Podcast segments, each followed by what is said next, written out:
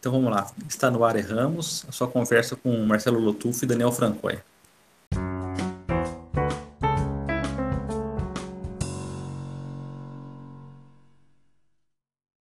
Aqui estamos novamente, Daniel. É... E de novo, voltando para responder algumas, alguns questionamentos que nossos queridos ouvintes e queridos ouvintes mandaram aí, né? E tiveram dois questionamentos essa semana que me pareceram bem interessantes, assim, que valia a pena discutir no ar, né? O primeiro foi sobre o jovem poeta, né? Ligado a essa troca de mensagem, que enfim, depois no terceiro bloco hoje vai ter uma surpresa do jovem poeta que nos escreveu de novo, né? Voltou, pulou uma semana, mas não deixou de. Tava só é, afinando seus poemas para nos mandar. Mas, quer dizer, nos escreveram perguntando, né? Até quando um jovem, um jovem poeta é um jovem poeta? E é uma boa pergunta. Não sei se eu tenho uma resposta, Daniel. Você sabe? Olha, Marcela, primeiro boa, bom dia, né? Boa tarde, boa noite, enfim. É, é, é uma pergunta bem, bem interessante essa. Né? Eu fiquei pensando nela a semana toda e não, não sei se chega uma resposta satisfatória assim. É, é muito difícil tentar desvincular o jovem poeta de uma certa idade cronológica dele, né? Então, por via de regra, assim, o jovem poeta seria jovem, né? Enfim, em teoria. E eu pensei numa coisa, pensei uma coisa meio besta, assim, que é quando você começa a escrever, quando você, quando um poeta surge para poesia, ele surge num certo momento, né? Um momento histórico, um momento literário, um momento do país dele. Ele surge num contexto bem definido assim. E ele começa a escrever e, inevitavelmente, o que ele escreve acaba sendo um diálogo com esse momento, né? O momento da literatura, o momento do país, o momento do mundo. E, em certo momento, esse momento passa, né? O momento passa e aí eu acho que quando esse momento passa, ele deixa de ser um jovem poeta, né? Ele, ele, ele surgiu num momento que já não, já não está mais aqui, né? Ele surgiu num, num outro contexto, surgiu numa outra configuração de mundo, e essa configuração passou, e ele continua escrevendo, continua, se, continua amadurecendo, continua se desenvolvendo, mas ele é uma, uma cria do mundo que não existe mais, né? E quando ele se torna essa cria do mundo que não existe mais, é quando acho que o jovem poeta deixa, deixa de ser um jovem poeta. Essa é uma ah, opinião que eu pensei durante a semana, né, cara? Não, com certeza, acho que faz todo sentido. Quer dizer, quando aquele mundo que você simbolicamente né, habita passa a ser o mundo do passado, né? Vem uma melancolia aí junto com isso. É, talvez é a melancolia da idade, do passar do tempo. Interessante. Mas ao mesmo tempo, acho que a pergunta que, que não cala é o seguinte: mas será que, as, que os poetas percebem quando eles se deixam de ser um jovem poeta? Ou eles continuam vi vivendo como se fossem jovens poetas, como se o momento deles fossem eternos? Eu acho que eles perce alguns percebem, né? O, aqueles que têm uma, uma, uma, percepção mais aguda, eles percebem, mas mesmo aqueles que percebem, é uma percepção um pouco tardia, assim, sabe? Ele não percebe na hora, assim, é, é algo assim que vai se tornando uma, uma, uma consciência que vai ficando mais clara, mas que ela não é algo que surge na hora. Fala, Opa, já não sou um jovem poeta, né? É algo que você vai vai se conformando com a situação, você percebe que já a, se move num mundo que não é o seu e acaba tendo esse sentido, né? Agora, e, e há aqueles poetas, né? Geralmente são os poetas mais malditos, né? Os poetas beats, assim, eles realmente vivem jovens a vida toda, né, cara? Vivem... Não, com certeza. Eu acho que talvez um, um bom sinal, né? É quando você começa a falar para as pessoas assim, né? Aquele tipo de comentário assim, do tipo, ah, não, isso aqui era muito melhor é, em 2010, sabe? Essa boemia aqui da, do centro da cidade, antes tinha, tinha menos hipster. Em 2010 era muito mais boêmio. Aí quando começa a fazer esse tipo de comentário, acho sim, que é, é o sinal sim. que você de fato deixou de ser um jovem poeta. Já, é, não, exatamente. O momento é passou. Você faz referência às pessoas que não escrevem mais. Não, naquela época lá tinha uma editora tal, a gente fazia isso, fazia aquilo, era tudo no, tudo no, no mimeógrafo. Isso vai, vai passando e, e, daqui a um tempo a gente vai falar, né? Hoje a gente escrevia, punha no Instagram, punha no Facebook, tinha Sim. plaquete, hoje o momento é, é outro já, cara. É, na minha época era poema por SMS, nem tinha WhatsApp, imagina. Não, interessante, gostei. Mas talvez uma última questão antes de, de, de a gente andar para frente, né, é, com o podcast é um poeta em negação quanto à sua, à sua velhice. Ele pode ser um bom poeta? Olha, Marcelo, eu acho que essa é uma situação complicada, viu? Eu acho que, eu acho que eu, eu, eu, não consigo imaginar um poeta em negação como sendo um bom poeta, cara. É um poeta que ignora sua condição sendo um bom poeta. Eu acho que falta aquela honestidade que a gente comentou que é difícil de ter, né? Aquela lucidez que é necessária para escrever bem e para escrever de maneira mais implacável, assim, cara. É, Mas essa é uma opinião pessoal minha, cara. O que, que você acha, cara? Cara, eu não sei. Eu acho que. Eu prefiro não me arriscar porque eu acho que eu corro o risco de ser o jovem poeta em negação, entendeu? Porque eu não lido bem com, com esse negócio de idade, envelhecer, o passar do tempo. Então acho que eu vou Acho que daqui a 10 anos eu vou continuar achando que eu sou um jovem poeta. Então, eu, melhor eu, eu, eu não opinar, porque vão usar contra mim depois, tá vendo? Eu, tenho, eu tenho uma teoria sobre envelhecer, né? Que na verdade, quando, à medida que você envelhece, aumenta a barganha que você faz com o tempo, né?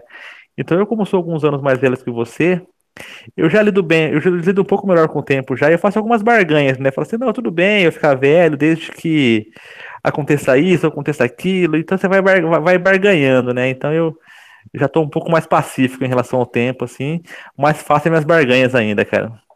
Não, maravilha. Tinha outra pergunta, não sei, será que ainda levanta ou já correu muito tempo? É... Tá gravando? Enfim, depois edita, né, cara? Tá gravando, podemos editar, podemos não editar, a gente vê lá depois. Isso aqui é o natural.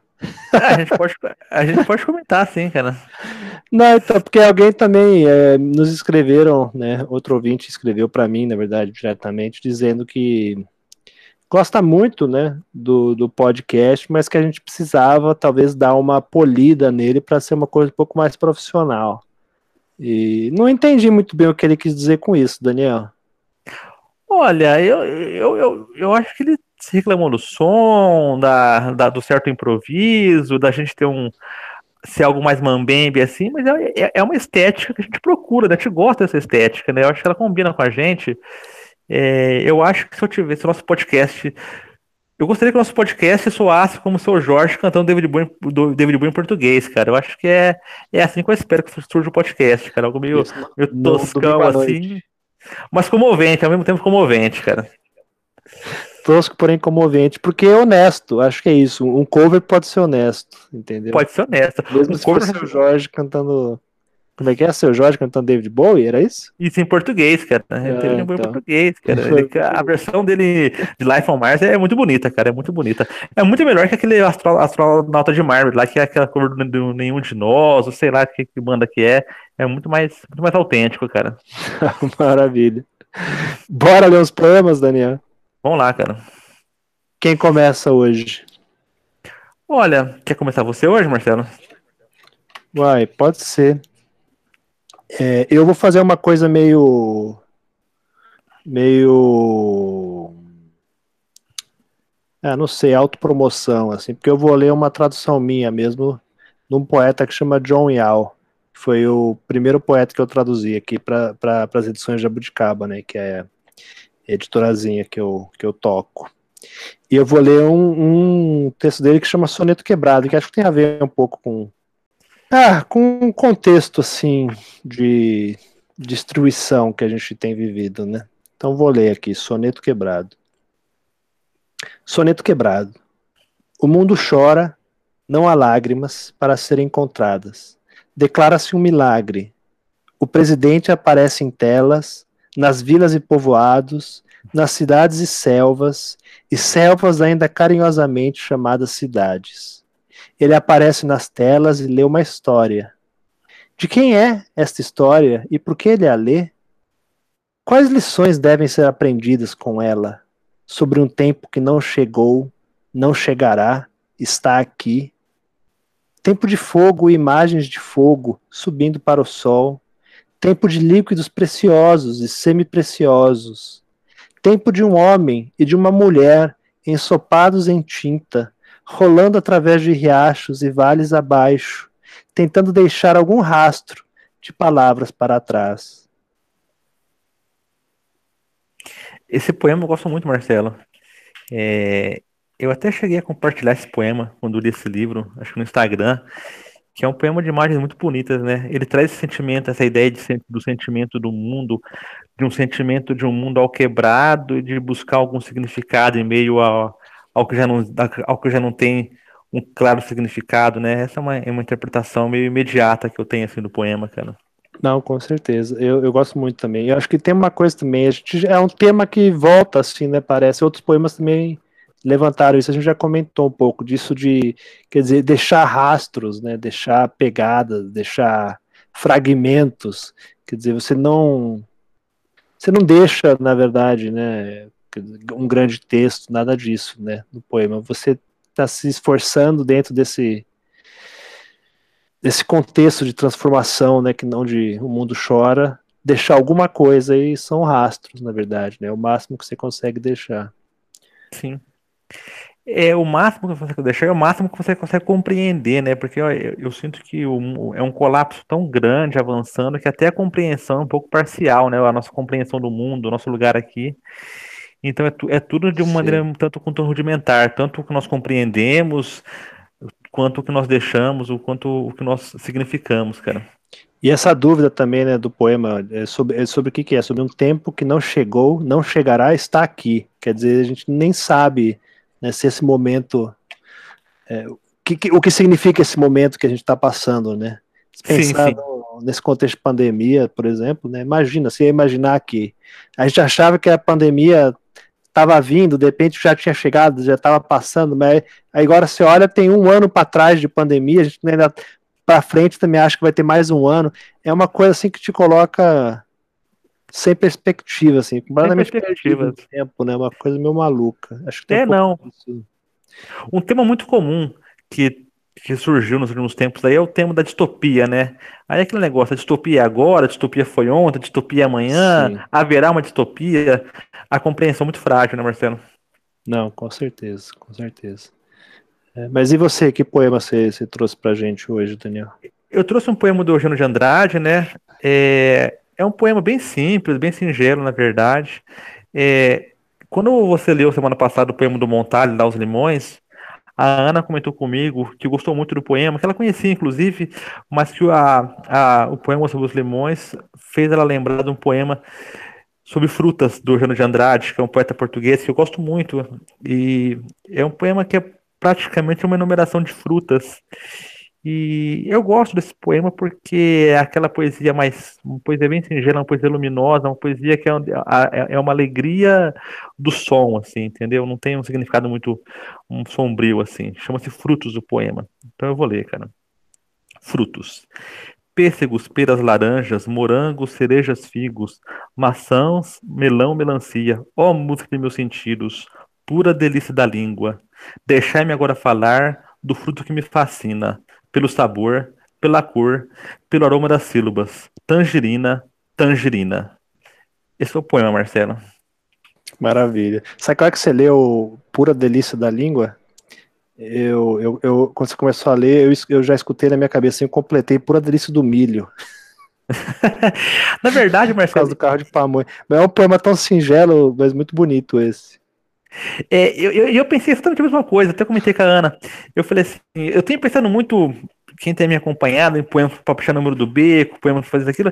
Eu acho que esse poema seria perfeito para um carro de som ler, o carro da pamonha, o carro dos ovos lá, que vende 30 ovos por 10 reais, sabe?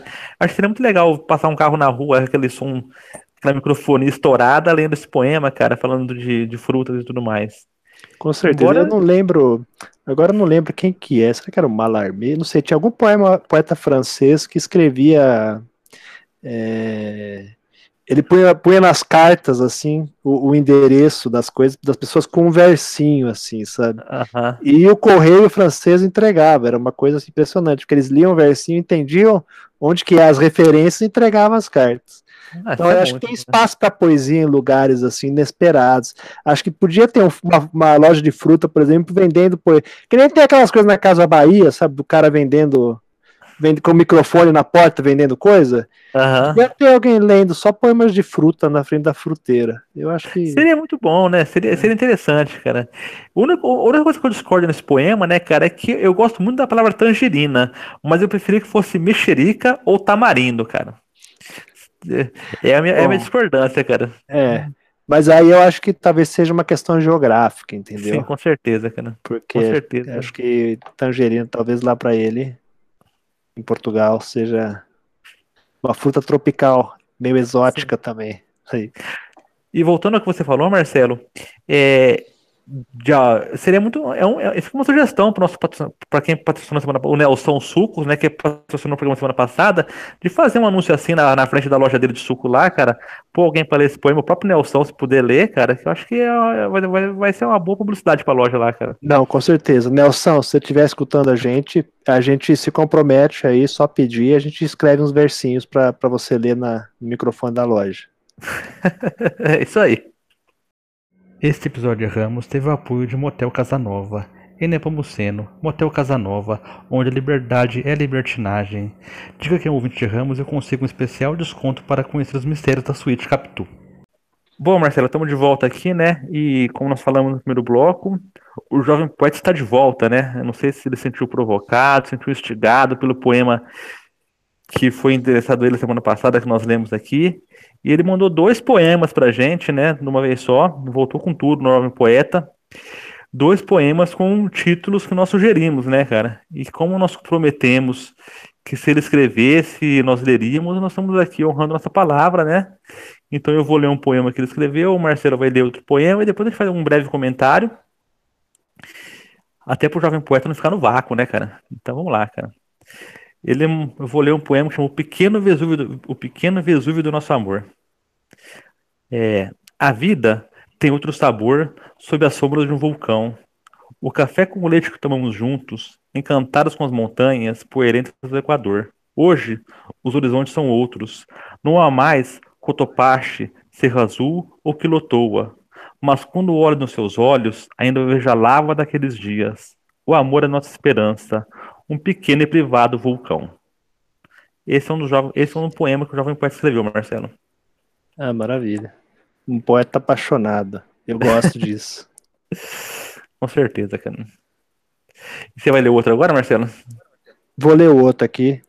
É... O outro. É... Peraí, como é que é o título mesmo do outro? Não tô achando aqui. Em portunhol selvagem eu digo I love you, cara. Ah, isso mesmo. Em portunhol selvagem eu digo I love you. E é assim o poema. Enquanto caminhamos pelas ruas limpas de Helsinki e pelos becos de Maracaibo, enquanto procuramos uma borracharia nesta cidade triste com nome de santo. Como se você fosse uma presidenta deposta e eu, vagabundo raivoso. Como se você fosse Madonna nos anos 80 e eu, Elvis Presley, nos anos 70. Como se você fosse a mulher gato, implacável, ferindo com a língua e com as unhas, e eu fosse algo como o Sargento Garcia, tão corrupto, tão perdido, tão apaixonado, como se você fosse Marlene Dietrich e eu Tarciso Meira numa, no, numa telenovela impossível, e na sala de jantar houvesse um vaso com flores de plástico, diante de um cadáver ensanguentado e a vertigem de um espelho quebrado. Enquanto caminhamos por este país que nos roubaram e tentamos aprender uma língua que não é a dos fascistas, mas que é meu amor. Enquanto os filhos que deixamos pelo caminho aprendem maravilhados o método do desespero, o método do sonambulismo, o método da inocência, o método de polinização dos girassóis carnívoros, enquanto a neve cai sobre o mundo sujo, enquanto o dilúvio da poesia e da revolução é adiado para a primavera seguinte, enquanto a nossa língua se transforma numa, numa dolorosa cicatriz de sal, em portenhol selvagem eu digo, I love you. Como você disse, né, Marcelo? É um poeta apaixonado, né? Não, eu gostei que ele escolheu os, os dois títulos é, de amor, né? Para escrever os poemas que a gente sugeriu. Acho que é importante você saber que tipo de poeta você quer ser, né? O que, que, você está buscando. Acho que ele pelo menos sabe que ele está buscando Um, um amor selvagem.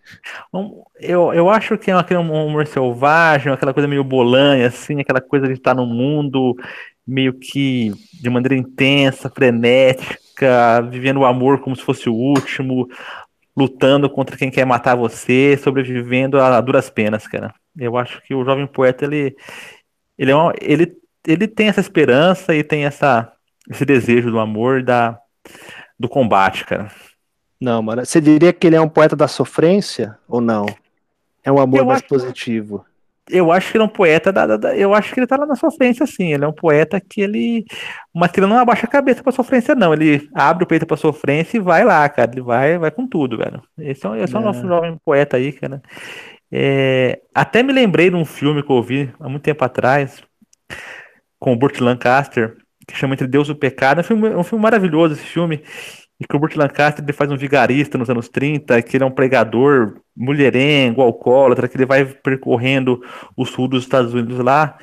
E ele sempre, nos, nos sermões que ele faz lá, ele fala que o, amor é a estrela do dia e da noite, cara. Eu acho que o jovem poeta ele tem essa, essa orientação, essa, essa referência do, do amor e da, da luta, cara. Sim. Com certeza. Poeta apaixonado. É, tem que ser jovem para ser apaixonado, assim, com. Se jogar desse jeito. Tem essa coisa também de. Essas referências de viagem, né? Países, cidades. Coisa meio exótica, buscando um, um outro mundo. Não sei, talvez influenciado por essa pandemia, que você não pode sair de casa. Sim, sim. O poeta recuperou o álbum de viagem dele. E geralmente cidades da América Latina, né? Uma América Latina em frangalhos, assim, né? Como se ele fosse uma, uma criatura em exílio. Sim, sim. Apesar que começa em Helsinki, né? Começa em Helsinki. De Helsinki a Maracaibo. É um poeta do mundo, né? Poeta do mundo. Poeta meio. Assim, não, não, não querendo ser grosso nem nada. E não é um julgamento de valor, na verdade, mas tem algo hipster nesse poeta. Eu sinto isso. Ah, com Oh. certeza tem. Ah, enfim, a juventude é hipster, não tem como. Eu acho que isso tá. É a nova. Porque na nossa época, talvez a gente era clubber. Não sei, essa era a Sim. moda. Hoje é hipster, todo mundo é hipster. Não, ele é hipster, é do contra, né? Porque semana passada nós falamos do Cuba Libre, várias vezes do Cuba Libre aqui, e ele não escreveu o primeiro Cuba Libre, cara. Ele foi lá e pis- É pensou uma nota de rodapé lá no que a gente fez lá, e não quis dar o braço torcer falar do Cuba Libre, cara. Então tá aí. Mas, bom, e bom, ele, ele mandou e pediu pra ficar anônimo, foi isso, né? Sim, pediu pra, não, pediu pra não falar o nome dele. Era. Por Então, enquanto. Fica Ele anônimo, né? que. É, eu acho que ele, ele tá se preparando aí, talvez, não sei. Virar um Insta Poet. Acho que tem, tem futuro. Tem futuro esse jovem poeta, Daniel. Eu acho que sim, vamos torcer pra ele continuar. O Jovem Poeta continua escrevendo pra gente e continua conversando com a gente. E vamos lá, né, Marcelo? Vamos continuar. Vamos que vamos. Vamos lá.